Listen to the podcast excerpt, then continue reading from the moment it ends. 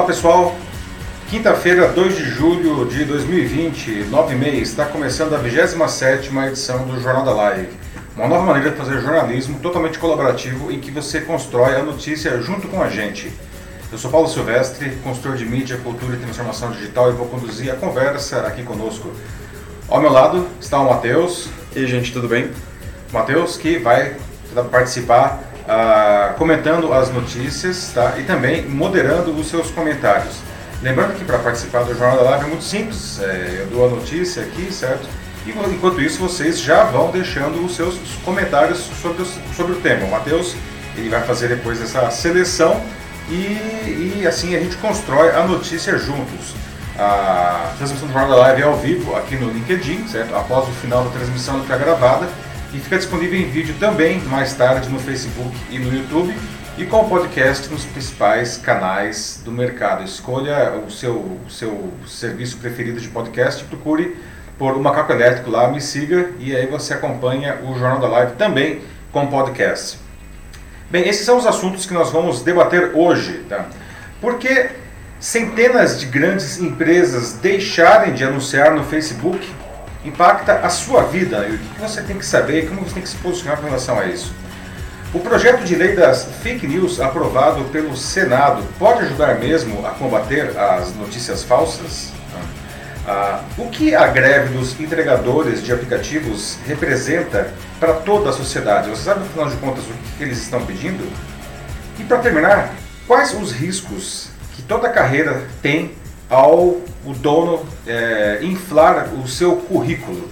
Muito bem, esta é a 27 edição do Jornal Live que está começando agora. E para começarmos a edição de hoje, já faço aqui uma pergunta para vocês. Qual a responsabilidade, na sua opinião, das redes sociais pelo conteúdo que é publicado em suas páginas? Elas devem atuar de uma maneira mais incisiva no combate a publicações que tragam discursos de ódio, instação à violência, discriminação, fake news. Né?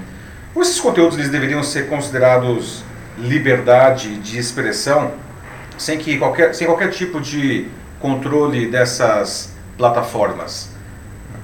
Ah, o Facebook está agora sofrendo, nesse exato momento, um enorme boicote de grandes anunciantes que exigem um posicionamento mais enérgico da rede de Mark Zuckerberg contra esse tipo de conteúdo em seus domínios. Né? A campanha hashtag Stop Hate for Profit ou Pare o ódio para o lucro, em uma tradução livre, exige que as redes sociais e o Facebook particularmente adotem novas posturas, novas tecnologias, novos processos para diminuir publicações em suas páginas com discursos de ódio, instação à violência, discriminação ou fake news. As empresas pararam de anunciar nessas plataformas desde ontem e devem fazer isso por 30 dias ou até que as redes demonstrem que estão fazendo algo que comprovadamente reduz a incidência desses temas nas bilhões de postagens diárias. Né?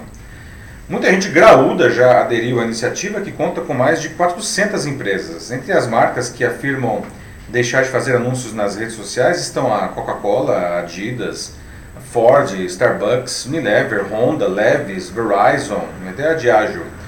O boicote afeta especialmente anúncios no Facebook e no Instagram, que também é no Facebook, né? ah, mas também YouTube e no Twitter em menor escala.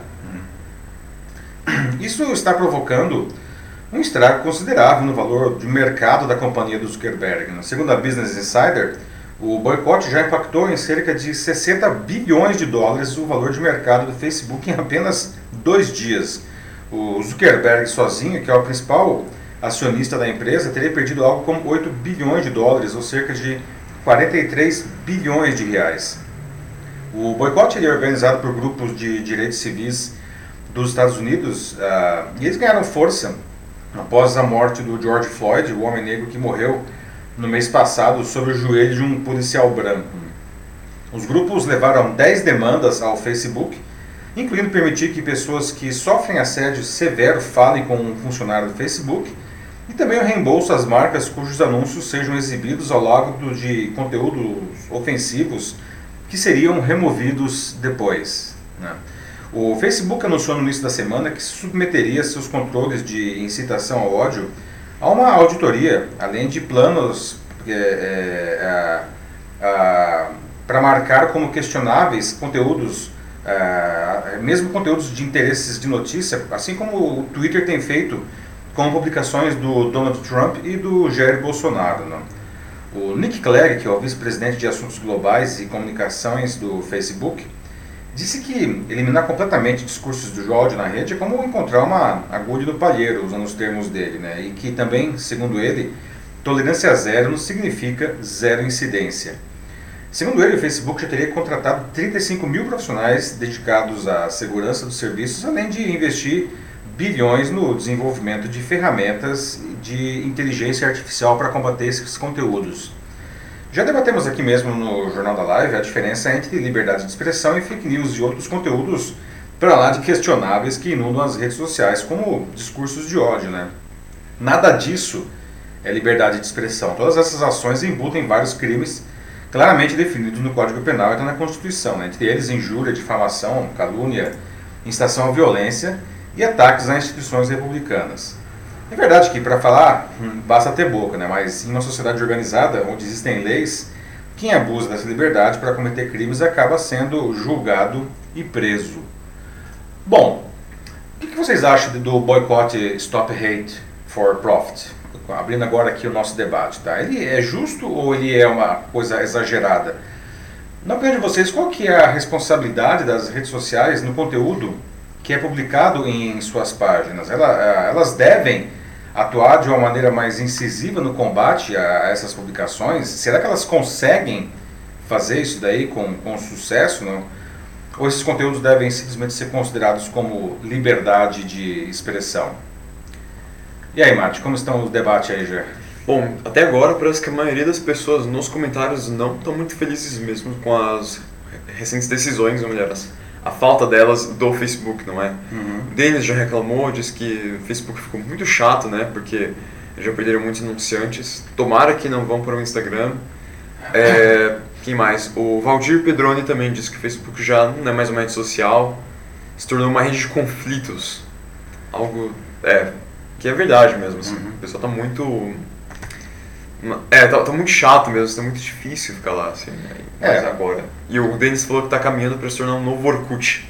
Pois é, a gente até. É, é engraçado esse negócio do Orkut que o Denis falou aí, não? Tem até um termo que falava que estão orkutizando o Facebook, né? Lembrando o Orkut foi ah, no, na virada do ano 2000 aí, não, a, a, ele surgiu e se tornou a principal rede social aqui no Brasil. Aliás, foi a porta de entrada para muita gente na internet, não. E aí a qualidade das discussões caiu muito, não. E aí surgiu esse, esse verbo orcutizar, não. E há um tempo o pessoal está dizendo que o Facebook está sendo orcutizado. E agora já estão dizendo até que outras redes sociais estão sendo facebookadas por conta dessa queda do nível do, do Facebook, né? De fato, está muito já já tem um bom tempo que o Facebook e outras plataformas, mas o Facebook particularmente se transformou em um, um palco de de, de ódio não, e, de, e de distribuição de fake news. Né? Aliás, não só o Facebook, não, o WhatsApp, que também, por coincidência ou não, é do Facebook, então é considerado a plataforma em que mais se presta para disseminação de notícias falsas. Né? E esse discurso de ódio realmente piora demais a discussão, né? Você não consegue construir mais nada na, na rede, não? Sim, apesar de que o conflito mesmo, eu acho que o Twitter é mais conhecido por esse tipo de coisa, não é? É, o Twitter é muito sangue nos olhos, assim, o negócio lá tá, tá, tá grave, né, realmente, né? Sim, apesar deles estarem bem mais posicionados, talvez justamente por isso, né? É, uma das coisas que, que o pessoal levanta com relação a essa, esse boicote agora do Facebook é que é, o Twitter, né, já de um mês para cá, desde que o George Floyd uh, foi assassinado, não? o Twitter começou a se posicionar mais fortemente, inclusive contra os tweets do presidente eh, Trump, marcando aquilo como notícias falsas ou desinformação, que aliás enfureceu o Trump, nós já discutimos isso aqui, inclusive no Jornal da Live. Não? Uh, e o Facebook, ele, ele não se posicionou da mesma forma, e isso provocou muitos questionamentos lá nos Estados Unidos as pessoas dizendo por que, que o Facebook, afinal de contas, está deixando rolar esse negócio. Né? É. A Flavita Conceição ela disse que a liberdade de expressão não tem nada a ver com esse tipo de desrespeito. Todos e todas devemos nos proteger de inverdades. Portanto, acredito que todas as redes sociais devem zelar pela divulgação de conteúdos construtivos e reais.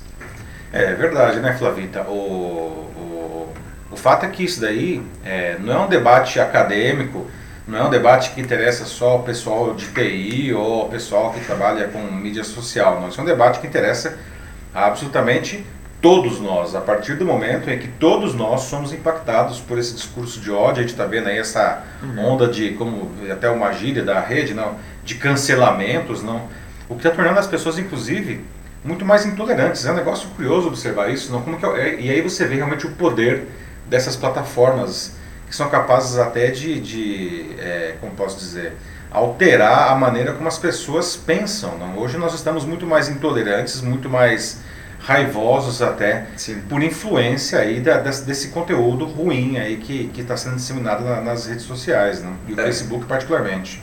Hoje parece que é mais fácil você só, assim, você vê uma coisa que você não gosta, alguém assim, que você discorda dos pontos dele, é mais fácil você só juntar os seus vários seguidores, amigos, cancelar o sujeito do que tentar trocar uma ideia com ele. É, isso é muito ruim, né? Porque, Porque você não é. resolve é, o problema.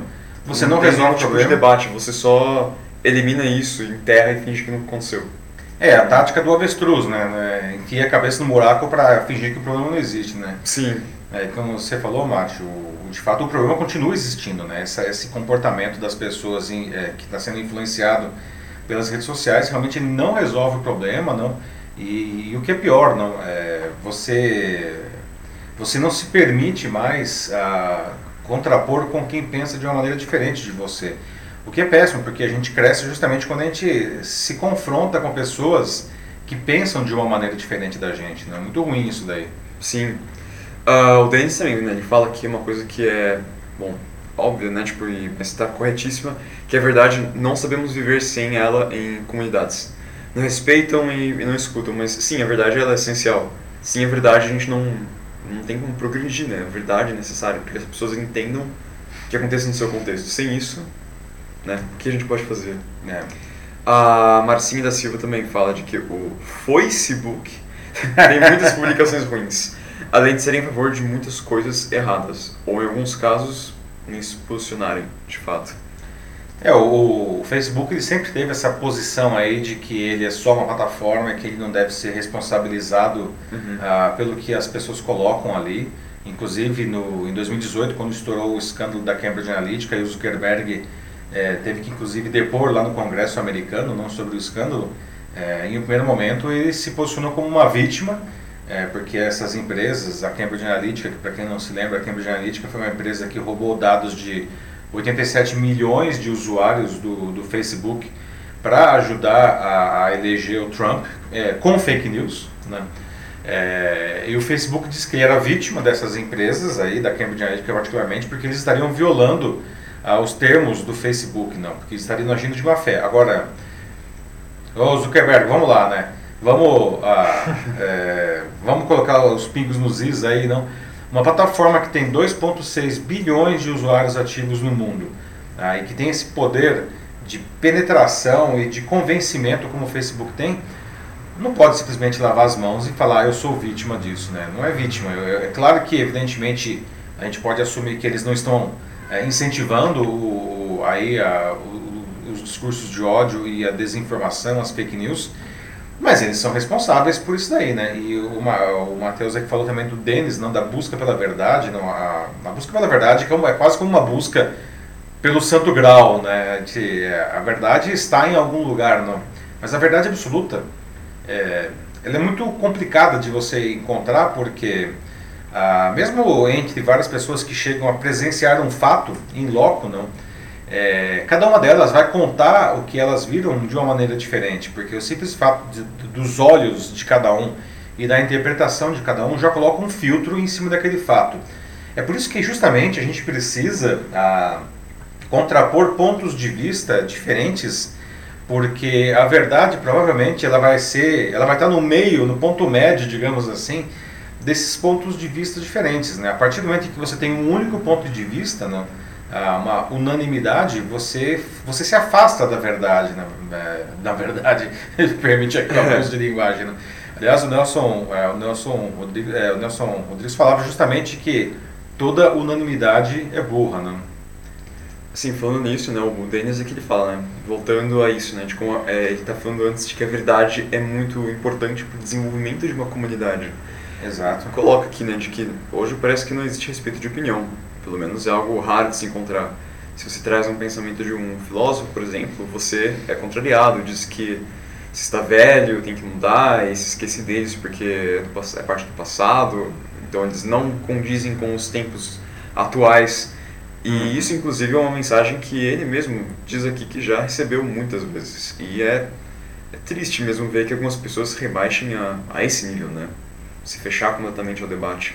É, acho que é, é muito ruim, e, mas infelizmente é o que a gente observa, tá? E, e, assim, o caso que o Denis traz aí dos filósofos, não. Ninguém está dizendo que você precisa concordar com Sócrates, o Platão, ou Descartes, ou seja lá quem for, não. Ah, mas o pensamento deles foi, foi importante para firmar, a, a, a, construir, ajudar a construir, não? Ah, o próprio pensamento ocidental, né?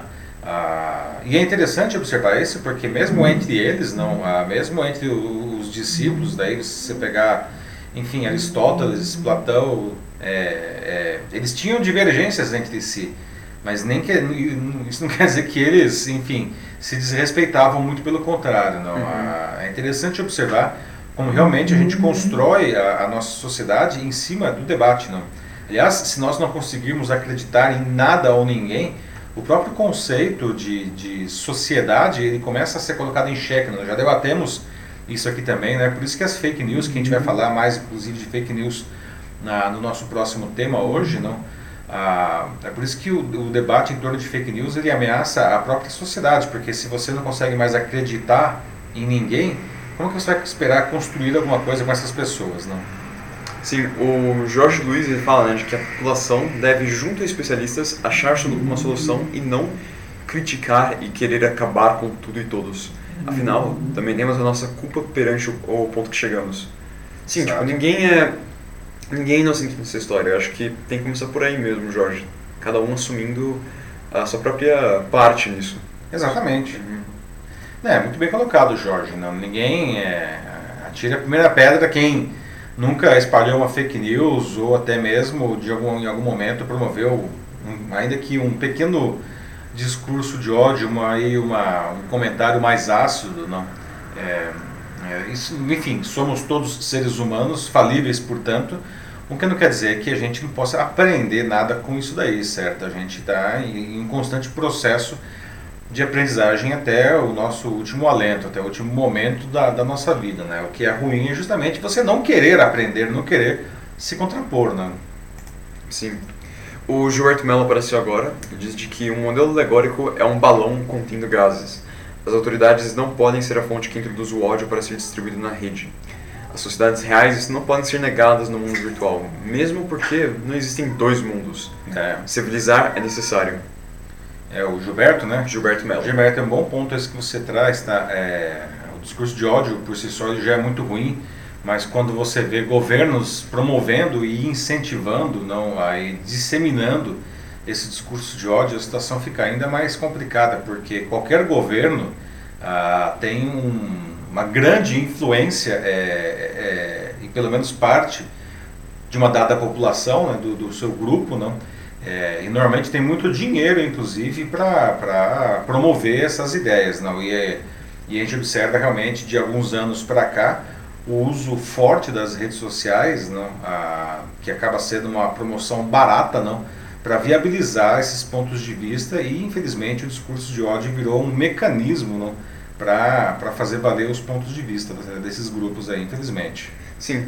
Lucimar também, Lucimar Pereira Cruz fala algo parecido, né, com o que o Jorge disse anteriormente. Cada um, é, cabe a cada um de nós sermos verdadeiros no que falamos. Então, de novo, é um esforço que é mútuo e vem, começa do indivíduo, cada um de nós. E o Otávio Souza diz que temos que ter cuidado para não filosofar demais sobre a verdade. Creio que a busca da verdade se sustenta através de evidências. Sim, sempre. Uhum. Sempre tem que ter provas para o que você está falando. É justamente, inclusive, o mecanismo principal para você ir contra fake news. É, exatamente, Lucimar Aham. e Otávio, né? bom, excelentes pontos vocês trazem também, não? É, é, de- realmente, como a gente falou agora há pouco, não? A, a verdade absoluta ela é, é, é- é difícil de você en- en- encontrar. Chega a ser uma questão até filosófica, né? O Otávio fala, a gente não deve filosofar tanto em cima disso, não? Mas a melhor maneira de você justamente combater a desinformação, as fake news, é produzir mais conteúdos de qualidade, não do lado de quem produz conteúdo, não é, tentar fazer alguma coisa, se não totalmente isento, porque isso daí é uma utopia também, a partir do momento em que todos nós somos seres humanos e o ser humano ele é movido por paixões, né? então a isenção total é uma utopia também, mas pelo menos no sentido de a gente procurar é, é, ouvir uh, os diferentes lados, que aliás é uma premissa também básica do, do jornalismo, não? É, e do lado de quem consome o conteúdo, uh, uma coisa que é importante é justamente privilegiar quem, quem produz, quem busca pelo menos, quem tenta é, oferecer esse conteúdo de qualidade uh, sem discurso de ódio, por exemplo. Né? O Domingos Duma diz que, na opinião dele, o Facebook é um app espião. Mas, mas por que você acha isso, Domingos? É, é Domingos. Uhum. O, é, bom, na a verdade, né, é, o Facebook ele, ele coleta uma, uma quantidade obscena de dados nossos, né? Sim. Acho que é isso que talvez o Domingos esteja se referindo, né? É, ele, o Facebook nos conhece, se duvidar, ele nos conhece melhor do que a nós mesmos, não? Porque ele consegue, ele está efetivamente rastreando aí as nossas pegadas digitais, às vezes de uma maneira que a gente nem imagina, sem que a gente tome nenhuma ação específica, não? O simples fato de nós estarmos com o celular no bolso, com o WhatsApp rodando, o Facebook sabe, por exemplo, onde nós estamos e com quem nós estamos a cada momento, não? E essa informação é processada, não? É, então, nesse sentido, o Facebook ele é um tremendo de um, de um araponga, não? Que foi a base, inclusive, para que a Cambridge Analytica ela roubasse tantas informações e depois manipulasse esses dados para criar clusters, grupos de usuários. Ah, com base ah, no que essas pessoas, essas 87 milhões de pessoas desejavam, o que essas pessoas temiam, enfim, é, conseguiu criar um perfil psicológico detalhado de cada um para ajudar na campanha do Donald Trump. Ah, e isso daí foi feito a partir de dados do Facebook. Agora imagina, se um terceiro consegue fazer isso com os dados coletados pelo Facebook, o que, que o próprio Facebook não consegue fazer? Não? Tipo, a gente tem que questionar isso daí. Né? Exato. Bom, parece que está todo mundo aqui mais ou menos de acordo. Uhum. A Tatiana Villame também disse de que é, temos que sim buscar a verdade sempre e qualquer coisa que a gente compartilhe, buscar as evidências ou quando postamos algo também é uma premissa mínima, como ela coloca. É, bem colocado também, Tatiana. Realmente, a gente precisa buscar, pelo menos a gente precisa buscar isso daí, né? Nem sempre vai ser possível, mas é, a gente precisa enveredar os melhores esforços aí para que isso seja alcançado. Não cabe, é, isso não é, novamente, não é uma discussão acadêmica, não é uma discussão que interessa só a quem trabalha com mídia social, isso é uma coisa que impacta cada um de nós, portanto isso interessa a todos nós e cabe a todos nós também atuar nesse sentido, não? De, de melhorar o ambiente, que no final das contas acaba melhorando o ambiente para todo mundo e, por extensão, até a sociedade. A gente está vendo aí o poder de influência que os meios digitais têm na sociedade e na vida das pessoas, né? Sim, o Sérgio Alberto Falcão, ele diz que é, fala de verdade absoluta, mas para o condenado, ele quem tem que provar que o que foi dito é falso, não a quem colocou deveria ter falado já, incluindo as provas. Então, é, sim, tipo, é, você entende bem? Sim, uhum. claro, quem, sempre que você coloca uma coisa, você tem que sim comprovar e colocar suas evidências. A questão é de que, bom, realmente, assim, quem espalha uma desinformação de propósito, nunca vai colocar as evidências ou é. provas porque. Porque é desinformação. Exato, e aí meio que ele quebraria a própria cara. É, e, e diga de passagem, não.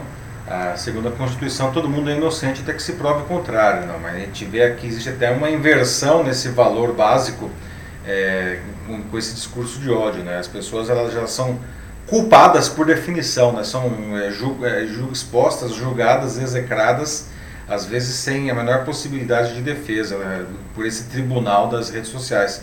O que é terrível, né? Porque isso aí novamente acaba comprometendo toda a sociedade, não? Antes da gente seguir para o próximo, eu queria ler mais um comentário aqui, que uhum. tem já a ver com o próximo tema de certa forma, que é a Nor da Norma Soncini. Ela diz que a necessidade de se definir operacionalmente o conceito de fake news. Uma zona de penumbra entre mentira, produção caluniosa e conteúdo intencionalmente produzido para desinformar e abalar reputações. É, normal. Você trouxe um ponto importante, né? Afinal de contas, realmente, como o Matheus disse, tem muito a ver com o que a gente vai começar a falar agora na sequência, não?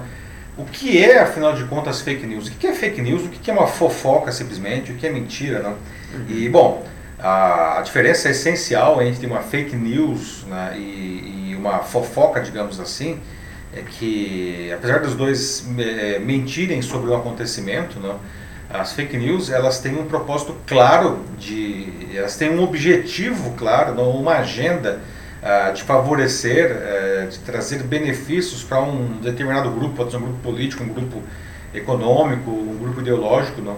E ela é produzida uh, com cuidado. As pessoas que produzem as fake news, elas sabem exatamente o que elas estão fazendo. Aliás, as fake news tornaram uma indústria né, milionária. Uh, e eles fazem isso para atingir, portanto, esse objetivo dos grupos políticos, econômicos, etc. Diferente de uma simples fofoca que, na, na melhor das hipóteses, vai satisfazer o ego de quem está passando aquilo lá adiante. Né? As fake news, portanto, elas são um negócio com um objetivo muito claro, que é atender uma demanda específica do grupo que está produzindo ou financiando essas notícias falsas. Não? Sim. Até vi aqui o Marcelo Crespo apareceu aqui nos comentários, que é alguém que vai ter uma participação especial daqui é, a pouco. É, Marcelo. e ele diz né, que temos que diferenciar a opinião de fatos, assim como também acho que adicionaria aí a opinião, os fatos e também as informações. São, eu acho que são três elementos, é. porque é. opinião, uma coisa assim que você acredita que é, o que você pensa é. que é. Fato é uma verdade, algo comprovado, e desinformação. É. Algo feito assim, tipo, justamente com o intuito de difamar algo, alguém. Exato. É, opinião todo mundo tem, todo mundo pode ter, então, é, pode até expressar essa opinião, desde que evidentemente isso não esteja incitando ou esteja é, é, se, é, revelando como um, uma atividade criminosa, não? Ah, como o Marcelo falou, não, a gente precisa diferenciar essa, essas coisas todas, não? Aliás, acho que a gente pode já talvez ir para o próximo assunto. Sim, podemos. O que você acha, né? Vamos lá. Ah, porque é na mesma linha, né? A gente está falando aqui de fake news e tal, não? Tá, acabamos entrando aí pelas fake news, não? E o Senado Federal aprovou nesta terça o texto base do, PL, do chamado PL das fake news, que é o projeto de lei 2630/20, né? sobre eh, o combate às notícias falsas em redes sociais e serviços de mensagens. Né? Em um primeiro momento, a ideia parece boa, né? com base inclusive em tudo isso que a gente está falando aqui. Né? Ah, afinal, como a gente acabou de ver, não, as notícias falsas e outros conteúdos reprováveis, como os discursos de ódio, eles destroem a sociedade não? e precisam ser combatidos. Mas aí eu já deixo algumas perguntas para vocês. Não? Será que dá para fazer isso com uma lei? Ah, o que vocês acham? Não? Quem vai dizer, no final das contas, caso essa lei acabe sendo sancionada, o que, que é uma notícia falsa? Quem vai ter esse poder, não? Né? Ah, isso não pode ser usado como um instrumento de censura a inimigos políticos, por exemplo? Né? Ah, e eu vou até mais longe, não? Será que essa lei ela acaba sendo viável? O relatório final foi votado é, mesmo com pedidos de adiamento feitos por entidades da sociedade civil e empresas do setor, né? O PL, cujo texto foi alterado e, e, protocolado na segunda pelo senador Ângelo Coronel, do PSD da Bahia, que é esse que aparece aí, né, segue agora para a Câmara dos Deputados e, caso seja aprovado, ele vai para a sanção presidencial. O Bolsonaro disse ontem que, se passar pela Câmara dos Deputados e chegar na mão dele, ele deve, inclusive, vetar o projeto. Tá? Ah, bom, mas afinal de contas, o projeto ele é bom ou ele é ruim, né? Ele é polêmico, certamente, né, e tem alguns furos. Né? Por exemplo, ele não consegue especificar de uma maneira inequívoca o que define uma fake news. Né? Ah, então, como a gente pode fiscalizar com segurança ah, sem bloquear algo que seja legítimo, por exemplo? Né? E tampouco traz mecanismos para identificar e punir não, quem, quem financia a desinformação. Né? E no final, esse é um problema que assola a nossa sociedade, tanto quanto as próprias fake news. Não. O advogado especialista em direito digital, Marcelo Crespo, que aliás já deixou aqui comentários, não, ah, está aqui conosco e vai explicar ah, um pouco, aí, falar um pouco sobre esse projeto. Então, e aí, Marcelo? Olá, amigos do Jornal da Live, como vão? Todos bem? Espero que sim. Eu sou Marcelo Crespo, advogado especialista em direito digital, e eu vou comentar com vocês aqui rapidamente o projeto de lei 2630, que foi aprovado no Senado Federal nesta última terça-feira e que pretende regulamentar o que a gente tem chamado aí de fake news.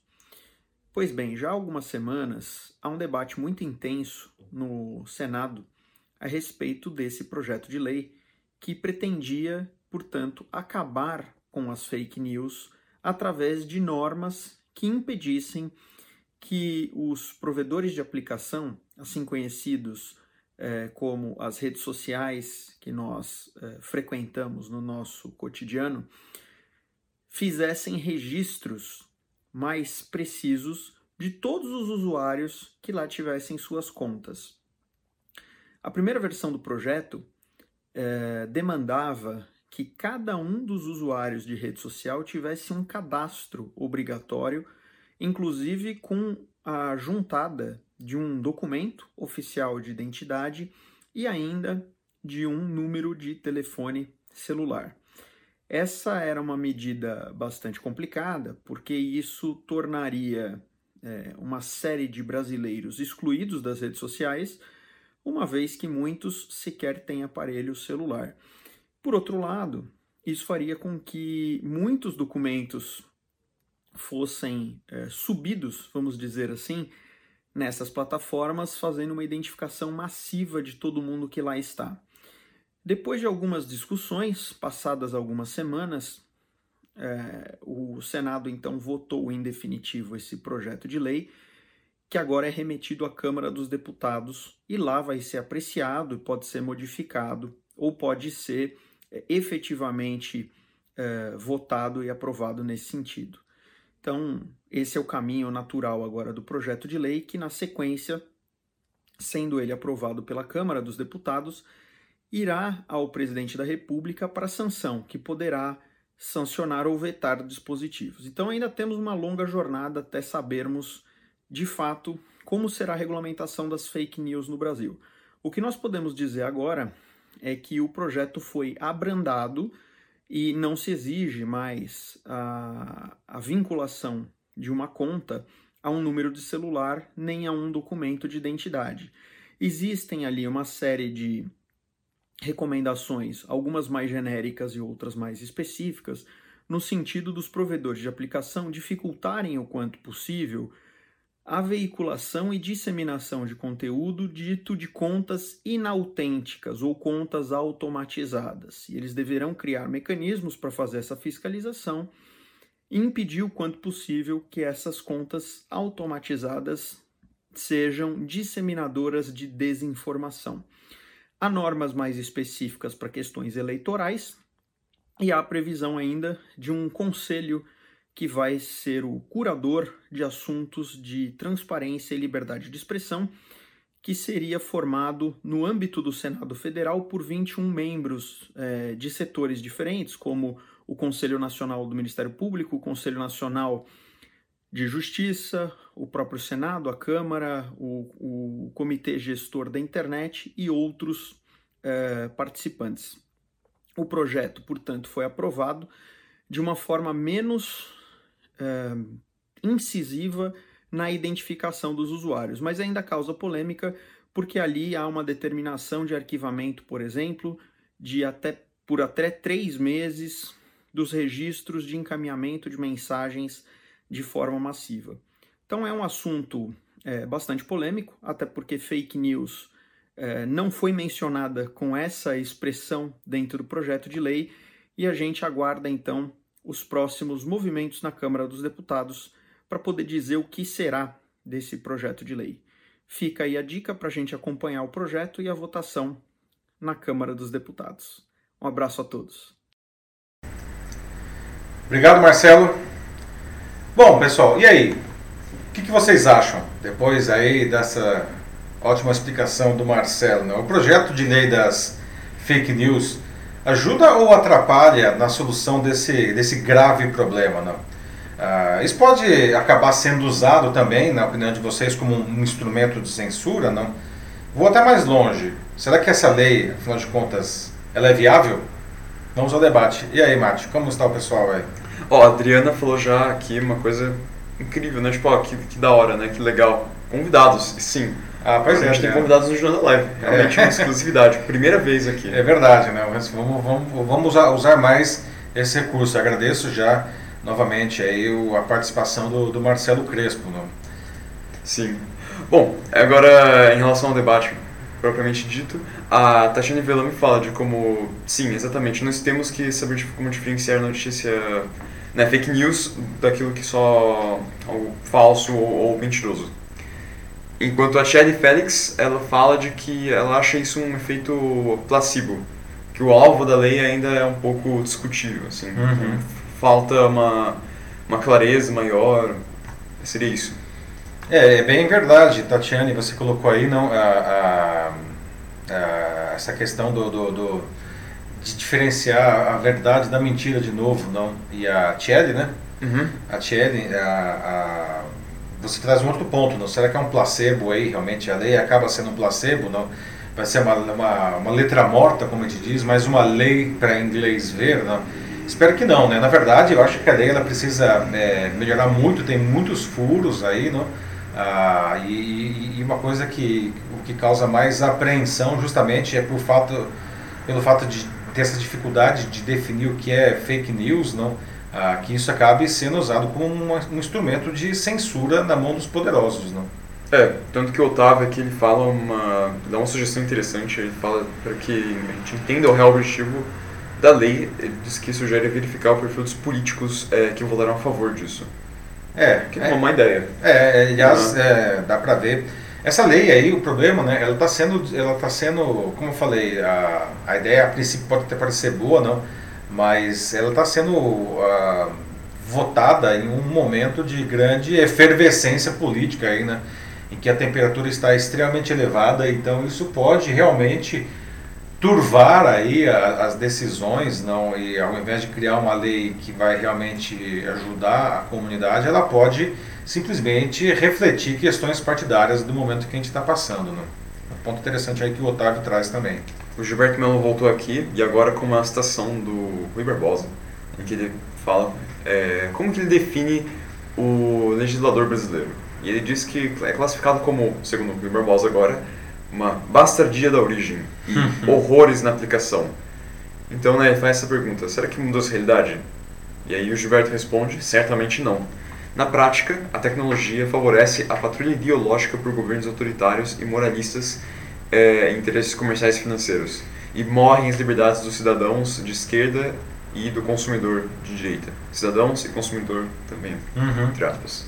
É, é um bom ponto aí. É interessante a citação aí que o Gilberto traz, não? Ah, os políticos são pessoas como todos nós e têm seus interesses como todos nós e suas paixões como todos nós, não? Só que eles têm, enfim, o poder na mão deles, né? Que poder que inclusive nós lhes concedemos pelo voto aí os poderes nos diferentes ah, ah, ah, eh, os políticos nos diferentes poderes e nas diferentes esferas, não? É, a questão é, é- é que a, a combinação disso com as redes sociais, aí, com os algoritmos de relevância, não, isso vem trazendo a, a- toda esse, esse- esse- essa destruição não, da, da- do- das pessoas que têm uma opinião contrária. Não. É muito triste ver o, o ponto a que a nossa sociedade chegou de total intolerância e de uma polarização que na verdade é irracional, né? que ao invés de ter uma contraposição saudável de ideias, a gente tem os tais cancelamentos aí e, eh, impulsionados pelos meios digitais. Né? O Salvador ele fala aqui de que é necessário ficar um pouco mais atento, porque na opinião dele aqui alguns pontos da lei eles é, são contra a liberdade da imprensa. E isso é uma coisa que tem muitos falando mesmo, é justamente essa subjetividade da lei, que é que coloca ela é, nesse, né, uma situação, nesse estado um tanto duvidoso, que é algo que realmente é, é preocupante. É, o Salvador também traz um outro ponto muito importante, não? A imprensa que vem sendo alvejada pesadamente pelos governos aí, não? E até como o Gilberto falou agora recentemente, não? Governos quanto mais autoritário o governo, menos tolerante ele é a quem pensa de uma maneira diferente e, e por definição ele vai ser contra a imprensa, porque uma boa imprensa ela é combativa por definição, né? Então o, o Salvador traz esse ponto aí que uma lei como essa, não, se ela não for bem construída e bem implementada, ela pode se transformar também em um instrumento de ataque e de censura à imprensa. Né? A gente vê que aí ah, governos autoritários, não, a primeira coisa que eles fazem ah, é justamente silenciar ou destruir a imprensa. Não? Uma escola que o Joseph Goebbels criou lá atrás, na época da Alemanha nazista. O Goebbels que era o ministro da propaganda do Hitler. Né? A primeira coisa que ele fez foi silenciar a imprensa. Né? O Wesley Knight ele fala de que isso aqui parece muito é, algo que saiu direto dos contos, das histórias do George Orwell. Né? Porque parece que a gente está agora então dando assim a, as nossas esperanças né, para um órgão que vai nos salvar das fake news. É. Então fica aí, né? Tipo, putz, será que é isso mesmo? Será que a gente vai ser realmente salvo? Ou será que fake news é tudo que vai ir contra esse órgão? Fica hum. a provocação. É, o Wesley está fazendo uma referência ao livro 1984 do George uhum. Orwell, não? Ah, uma obra brilhante, não? Que foi escrita em 1934, eh, né? Ah, e veja só, não existia redes sociais, evidentemente não existia nada disso, mas é conta uma história de uma sociedade distópica ah, e de um governo totalitário que controlava a população através de câmeras, não? Mas uma das características mais interessantes desse livro é que os ministérios desse governo eles faziam exatamente o contrário do que eles deveriam fazer. Então tinha, por exemplo, o Ministério do Amor, que era o que criava a guerra, por exemplo. Não tinha o Ministério da Informação, que era o ministério que desinformava as pessoas, não? É, que de certa forma não é que é uma loucura, não? a gente poderia dizer que o George Orwell ele, tá, ele conseguiu antecipar aí 80 anos atrás, né, ele conseguiu antecipar coisas que a gente vê hoje no mundo e aqui no Brasil também, né? Espero que a gente não chegue no, caso aí né, de uma sociedade como essa daí, essa sociedade orwelliana, não? Hum. O Davi Pereira também fala aqui de que, sim, a gente precisa esperar que a lei seja testada para ver se ela realmente funciona ou se realmente a subjetividade dela pode ser facilmente explorada. No caso, ela não deveria ser utilizada. Então, sim, é necessário paciência. Né? O grande teste será quando ela for posta à prova na interpretação do STF. E ainda, é, dentro disso, o Adriano do Amaral fala de que né, as leis não são absolutas. Mas um recorte para isso seria importante. De que políticos que utilizam fake news é, percam o mandado ou o seu cargo. Tem uma punição para isso. É, pois é, não. A novamente, se, for, se, se, a gente conseguir comprovar é, de uma maneira clara é, o que é uma fake news, não, e na verdade isso não é uma coisa assim tão difícil de fazer, né? Ah, um cargo público, não um cargo, é, ele precisa, ele pode perder o mandato realmente, não. Ah, o que a Adriana fala aí, não? É, uhum. e o, quem foi que falou? O Davi Pereira. O Davi, não, também obrigado aí pela contribuição, não?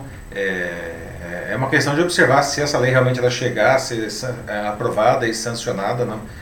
Ah, o que vai sair dela, mas a gente precisa acompanhar, ficar bem de olho mesmo, porque realmente é, para que isso daí não se transforme em um instrumento de, de censura de, de, de, de, conteúdos que são legítimos, na verdade, não, e de, e de perseguição de inimigos políticos e da imprensa, como disse o Salvador antes também. Não?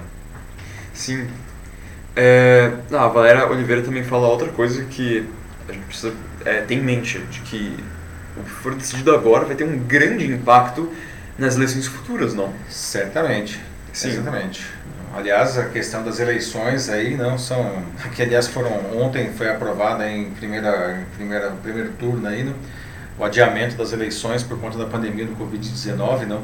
Mas isso certamente vai impactar. Nós estamos em ano eleitoral aí, é, ano pra, das eleições municipais, não? Ah, isso já, já está impactando, na verdade. Não? É bem, bom ponto trazido aí pela, pela Valéria. Não? Sim. É, o Otávio de Souza ele fala aqui sobre uma aqui, dica científica. Quanto é, mais complexidade coloca no sistema, mais difícil fica a operação. Isso é verdade. Nós perdemos a relação de causa e efeito. Sistema ideal se fundamenta em simplicidade. Compara a Constituição brasileira com a americana. Nós adoramos complicar. e essa postura nos permite é, que juízes é, ora utilizem a lei a favor ou, ou contra. Em tese, nosso sistema é muito complexo e a simplificação é o máximo da sofisticação. É, é um bom ponto aí que o Otávio traz, né? realmente, como os americanos, aliás, têm um, um, um ditado que diz simple is beautiful, né? ou seja, simples, o simples é belo. Não? Ah, quanto mais elementos a gente coloca na equação, mais difícil fica de, de resolver isso daí. Né? Vamos, para o próximo? Vamos pro próximo aí, porque Isso. já estamos a 10 e 15 agora, quem está nos acompanhando ao vivo, 10 e 15. Vamos para outro assunto aí que também merece um ótimo debate, que foi a greve dos entregadores de aplicativos que aconteceu ontem, não? Afinal de contas, você sabe o que, que esses entregadores eles querem, não? Basicamente, eles pedem melhores condições de trabalho, não? Como uma melhor remuneração, menos bloqueios pelas empresas, não? E benefícios como apoio no caso de acidentes não, e entrega de EPIs como máscaras né, e álcool gel, ah, mesmo não tendo nenhum vínculo empregatício com plataformas como o iFood, Uber Eats ou o Rappi. Não. Vocês acham esses pedidos legítimos? Não? E, e uma coisa, é, será que é, as empresas, o que as empresas devem fazer? Ah, essa modalidade de trabalho se popularizou com os motoristas do Uber, é, que transportam passageiros em seus carros sem vínculo algum com as empresas, apesar de serem organizados pelos seus aplicativos. Tanto que se criou o termo uberização do trabalho né, para descrever esses serviços sem qualquer vínculo empregatício, apesar de a pessoa trabalhar o dia inteiro para a plataforma. Né. De certa forma, esse tipo de serviço ele se viabiliza justamente em cima desse relacionamento entre os motoristas e os entregadores não, e essas plataformas. Os entregadores eles afirmam que, em um primeiro momento, os ganhos e a liberdade parecem muito interessantes, sedutores até, mas com o tempo os pagamentos diminuem e as exigências aumentam. Alguns teriam que trabalhar um dia inteiro para ganhar um valor líquido entre 50 reais e 150 reais, né? jornadas, jornadas de 12 horas ou mais às vezes. Né? O valor de cada entrega varia de acordo com os itens como a distância percorrida e as condições do clima. Tá? Ah, vale lembrar que muitos fazem a entrega percorrendo grandes distâncias em bicicletas. Né? Ah, desde o início da pandemia, as entregas por aplicativos cresceram 75%. Né?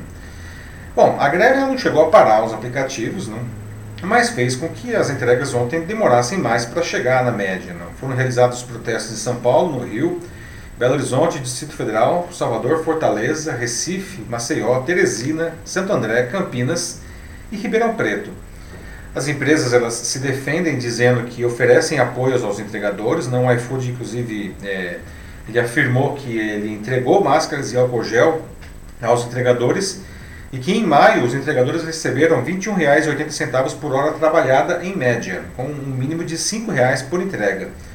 Além disso, os entregadores em grupos de risco foram afastados e estão ganhando o dobro do que ganhavam antes da pandemia. E os que forem diagnosticados com o Covid-19 são afastados e ganham o valor do mês anterior no período de afastamento. Segundo a Associação Brasileira de Mobilidade e Tecnologia, que reúne empresas do setor, não vai ter nenhuma retaliação pelo protesto de ontem e as empresas elas estariam ah, abertas ah, ao discurso. Né? A grande questão que se coloca é que todos nós, não, a gente gosta de usar esses serviços, não, pela facilidade, pelos valores cobrados, não. Ah, os empregadores, eles, é, perdão, os entregadores, eles, eles não pedem vínculo empregatício. Interessante isso daí, né? Pois, aliás, muitos até gostam de ter liberdade de horário, não? Apesar de muitos outros afirmarem que isso é ilusório pela carga horária necessária para ter um, um ganho apreciável, não? Então aí eu já abro aqui o debate, tá? Ah, perguntando qual seria uma solução para esse problema? Não? As empresas elas devem atender essas demandas dos, dos entregadores, não? Ah, elas devem fazer isso emagrecendo, por exemplo, a margem de lucro deles? Ou você, nós que somos os consumidores finais, toparia pagar um pouco mais pelas entregas se esse valor ele fosse repassado integralmente ah, para os entregadores? E aí? Aberto o debate. Joaquim Leão Machado diz aqui que são ultra legítimos, mas infelizmente sem nenhuma regulamentação para o exercício. É lamentável ver a importância desse trabalho nessa, nessa situação de pandemia. Não só a importância, né, mas a situação em que se encontram, principalmente. Né? É, é, é. como um oito reais por, por entrega, né, é, é pouco. É, e, e, é o Joaquim, né? Sim. Joaquim Machado, bem colocado. Não? É, de fato, precisa ter um pouco mais de regulamentação nesse mercado, né?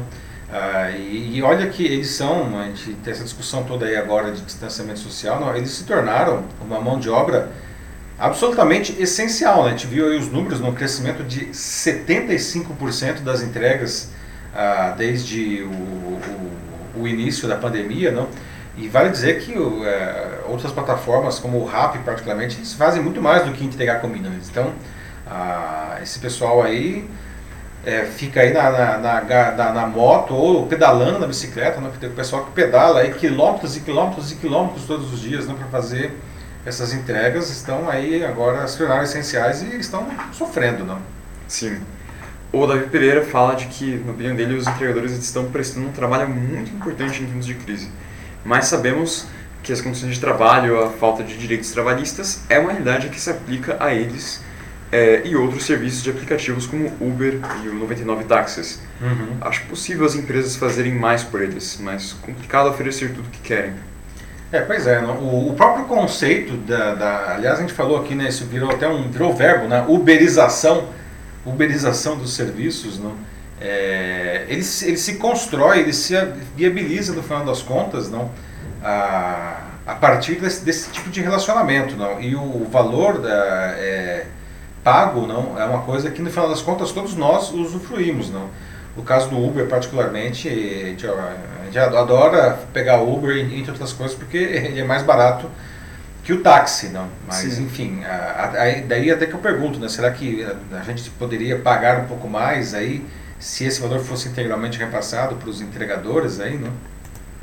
A Adriana fala aqui de que a desconstrução dos direitos trabalhistas que se iniciaram com a terceirização foi agravada com a reforma trabalhista e editada com o contrato verde-amarelo, é, que acabou gerando uma ilusão de pertencimento pelo empreendedorismo. Para mim, uma nova escravidão.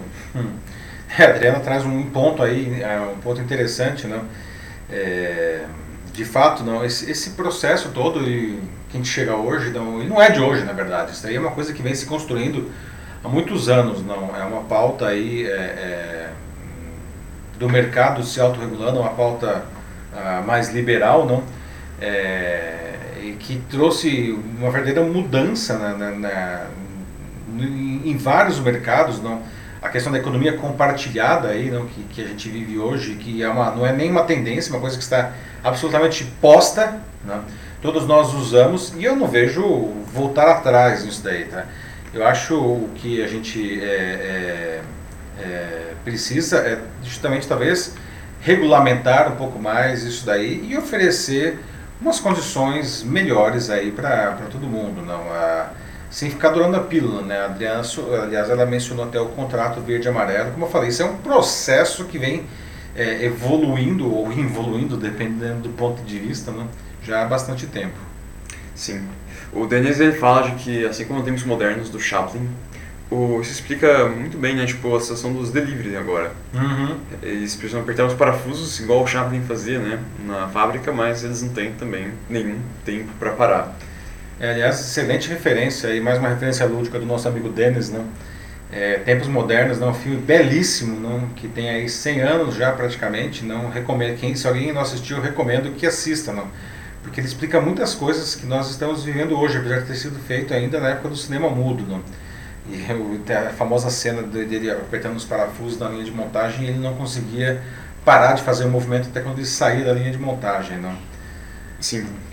Um último comentário aqui, uhum. antes de ir para o último assunto, é do Wesley Naito, de novo. Uhum. É, ele fala aqui de que uma mão de obra essencial, é uma mão de obra essencial esse, os, os aplicativos agora, né, os entregadores. Uhum. Quando o aplicativo é novidade, é, paga-se mais e corre atrás dos usuários, é, e ao tornar-se grandes empresas, é, nomes do mercado, né, aumenta a competitividade dos usuários, é, que acaba reduzindo o valor real ganho. E fico pensando, né, realmente, é, no começo era um bom negócio e tal, mas agora parece que é só mais uma entre tantas empresas. É, é os próprios entregadores e motoristas aí, não, eles, eles dizem que no começo é, os ganhos são bem melhores, né? e aí vai, depois o negócio vai se estrangulando. Aliás, quando o Uber entrou aqui no, ah, aqui no Brasil, não, ele pagava 27%, se não me engano, para os motoristas. Aliás, é, exatamente, não. Uh, que era um, uma coisa bastante interessante, não? E esse negócio foi reduzindo, reduzindo, não? É, e, aliás, perdão, o que fazia, é, eles, eles cobravam 7,5%, foi reduzindo e hoje está na casa de 27% ou 24% né, de cobrança no caso do, do Uber. Não? Ah, comparado, por exemplo, com os Estados Unidos, quando eu estive lá no ano passado, eu perguntei para um Uber de lá e ele disse que lá em Boston eles cobravam 14%, só para ter uma, uma, um padrão de comparação. Aí. E aqui, isso supostamente se dá pela maior quantidade de motoristas que foram entrando no aplicativo. Ah, sim, né? Tempo, Inclusive, por causa da crise que já está se arrastando há uns 5 anos, não? Uhum. É, o, o, essas plataformas se transformaram ah, em um, um, grande, não vou dizer um empregador, porque enfim, não é emprego, não, mas é uma grande fonte de trabalho. Não? Estima-se que só na cidade de São Paulo é, existam, é, na grande São Paulo, 90 mil ah, motoristas de Uber, não? E o, o iFood teria alguma coisa como 150 mil entregadores cadastrados. Não quer dizer que todos eles estejam na rua ao mesmo tempo, mas são 150 mil pessoas habilitadas a realizar esse, esse trabalho. Agora imagine se não tivesse essas plataformas, não? essas pessoas talvez estivessem simplesmente desempregadas ou desalentadas. Não? Então, é uma discussão super delicada porque tem um, um, uma balança instável aí, não, e muito delicada. É, tem muita gente que vive hoje disso, não? mas as condições realmente parece que não são das melhores. Não? É. Vamos para o último assunto aí? Vamos lá. Vamos lá. Então, para encerrar a edição, que nós já estamos dando o nosso horário, 10h26, aí, quem nos acompanha ao vivo. Uh, para encerrarmos essa edição, né, em que o tema verdade, aliás, não apareceu de diferentes maneiras. Eu gostaria de debater com vocês é, um problema para a carreira de qualquer um é, que surge quando se tenta inflar o currículo. Nessa semana, ah, um dos assuntos mais falados nas redes sociais foi o currículo é, do economista Carlos Alberto Decotelli, indicado para assumir o Ministério da Educação na quinta passada. Não? E cinco dias depois apenas, não, ele renunciou, né, antes mesmo de assumir né, o cargo de, de ministro por informações no seu currículo acadêmico que, enfim, não eram verdadeiras, não. Algumas perguntas que eu já deixo aqui para vocês, né? Por que, o Decotelli ele teria feito isso daí, não? Será que ele precisava fazer isso? Né? O Decotelli é um economista renomado, né? Por que, que ele, será que ele precisava é, inflar o currículo? Não? Ah, ele deveria assumir o Ministério da Educação assim mesmo? Vocês acham que isso seria uma possibilidade, não? Em tempos de redes sociais fica fácil identificar inconsistências como essa. Né? E aí, trazendo assim para uma realidade mais, digamos, de, de gente como a gente, não? vocês conhecem alguém que ah, efetivamente inflou aí o, o, seu currículo e foi pego na mentira? Né? Infelizmente, muita gente adota essa prática de, de inflar o currículo. Não? No caso do Decotelli, os problemas começaram a surgir assim que ele foi nomeado por, pelo Bolsonaro como o próximo ministro da Educação na quinta. Né? Em primeiro lugar, o reitor da Universidade Nacional de Rosário, na Argentina, o Franco Bartolatti, onde o ex-ministro afirmava ter obtido o título de, de doutor, disse que ele havia cursado as disciplinas. Né? O, o reitor disse que o, que o, que o Decotelli tinha cursado as disciplinas lá, mas ele não tinha defendido a sua tese de doutorado e, portanto, ele não podia afirmar ser doutor. Né? Doutor é só depois que tem uma tese. Né? Ah, após isso, né, logo na sequência surgiram indícios de que grande parte da sua dissertação de mestrado que foi defendida na, na, FGV seria resultado de plágio, né, que é uma falha acadêmica muito grave. Né? E ainda teve o caso da Universidade de Wuppertal, na Alemanha, ah, que aparecia no currículo do Decotelli como local de um pós-doutorado entre 2012 e 2015, né? e essa universidade disse que ele havia apenas conduzido pesquisas lá por três meses em 2016, sem concluir qualquer programa de pós-doutoramento ou obter qualquer título naquela instituição. Né? E aí, a PADICAL, e aí a PADICAL foi um termo do próprio Decotelli, né? veio no, no, dia 29 agora, né? quando a FGV emitiu uma nota dizendo que ele nunca foi professor ou pesquisador da instituição. Né? E aí, né, precisamos, vamos falando em nome da verdade, não? Em meio a tantas inconsistências no, no currículo, essa nota da FGV, é, pelo jeito, ela não procede, porque afinal de contas o Decotelli não apenas foi, como ainda é professor na instituição. Apesar de não ser contratado em regime CLT, né, ele ainda ele é professor, ele dá aula, ele está dando aula lá agora. Não? E ele, inclusive, coordenou o MBA em mercados financeiros e de capitais da FGV Decision até abril, né? E sempre foi, aliás, diga-se de passagem, muito bem avaliado por professores e por alunos.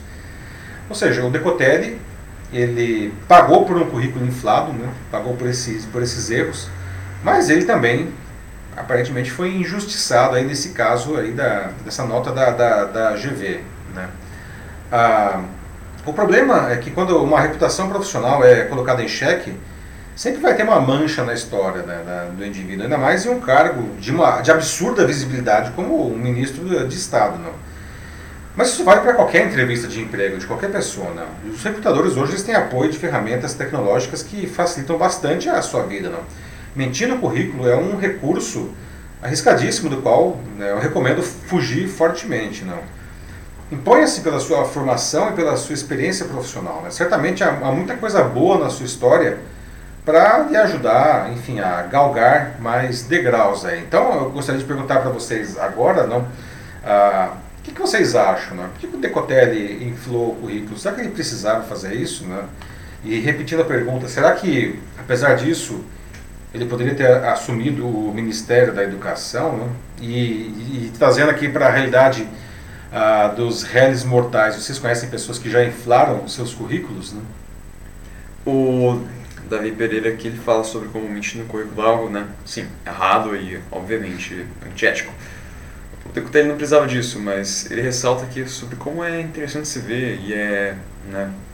De que quem demitiu o Decotelli, na verdade, segundo o Davi, foi a imprensa, né? Como fica claro no filme uhum. O Quarto Poder, o Cidadão Kane. Uhum. Outra boa referência aí, Sim. lúdica, né? muito bem colocado. Claro, foi um erro do Decotelli, mas quem foi atrás mesmo investigou tudo isso foi a imprensa, então tecnicamente, sim. É. Foi um trabalho da imprensa. Sim, sim. É, pois é, né? Mas é, é, é eu, eu, refaço a pergunta, né? Será que ele precisava ter feito isso? Não.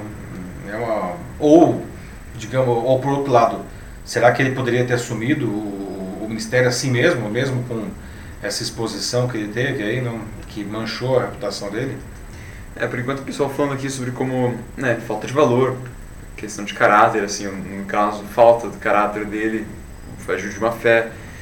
É, e a Adriana do Amaral aqui também fez um comentário é, engraçado, ela plagiou o Denis, como ela mesma disse. Ela falou do parasita, de que a mentira tem pernas curtas e isso gera inúmeros problemas. Pois é, né? o Denis Castro tá fazendo escola aqui no Jornal da Live com, sua, com suas referências lúdicas. Agora Adriano do Amaral mencionando um outro filme aí. Né? Hoje tivemos vários filmes aqui, né? Parasita agora, né? Tempos modernos, o Cidadão Kane e tudo mais, não? É.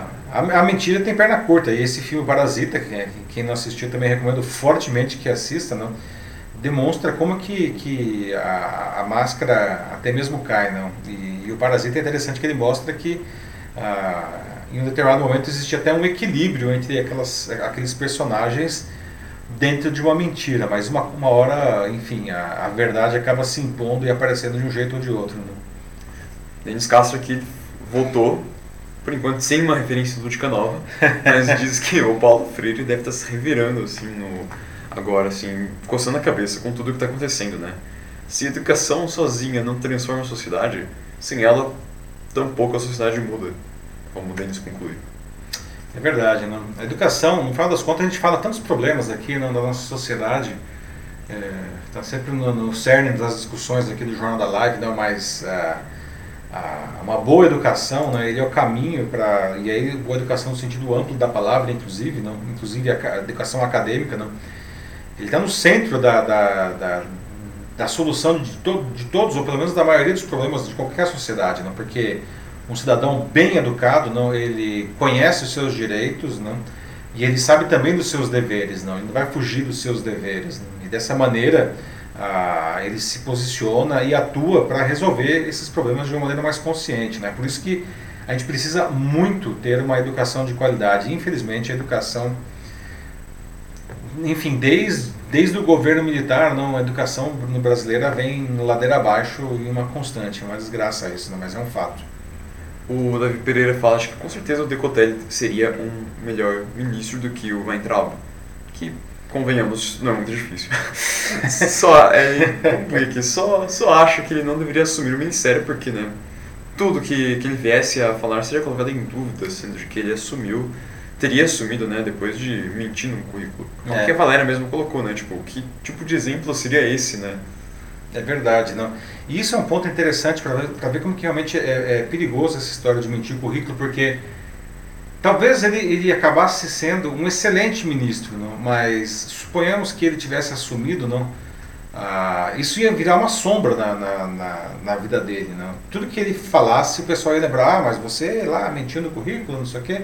E talvez até boas decisões que ele tomasse seriam questionadas por conta aí dessa, dessa mácula que, que, que se apresentou. Não? Como, Acabou ficando insustentável. Não? Como o caso da Belbesse, né? É, a gente teve outros casos aí no AgroPS há alguns anos, não, que também inflou o currículo dela, ela que era uma, enfim, uma empreendedora e uma escritora de sucesso, palestrante, não, e tinha um currículo realmente invejável, ela caiu em desgraça depois que ah, foi desmascarado, digamos assim, que ela tinha inflado alguns pontos do currículo dela. Né? E é uma pena, porque ela tinha um excelente currículo de qualquer jeito. Né? É, mas ela inflou alguns pontos lá que, no final das contas, um tanto desnecessários, né? Enfim. A Katsúnica diz de que, diferente do anterior, pelo menos esse aqui teve a delicadeza de sair, né? Por conta própria. Embora com certeza tenha se queimado. Pois é, é pois é, Kat, né? isso, isso, é verdade. Não? Aliás, eu até vi nas redes sociais que é, é, o, o, o, mandato do Decotelli acabou sendo melhor que o do Weintraub, não? Apesar de ter sido Sim. brevíssimo, não? é verdade, é um ponto interessante.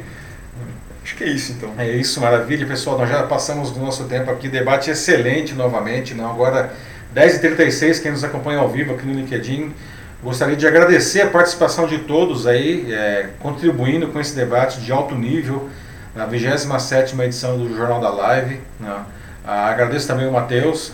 Sempre uma honra estar aqui, muito legal sempre. É, com, com seus comentários ótimos e também moderando aí os comentários de vocês. Né?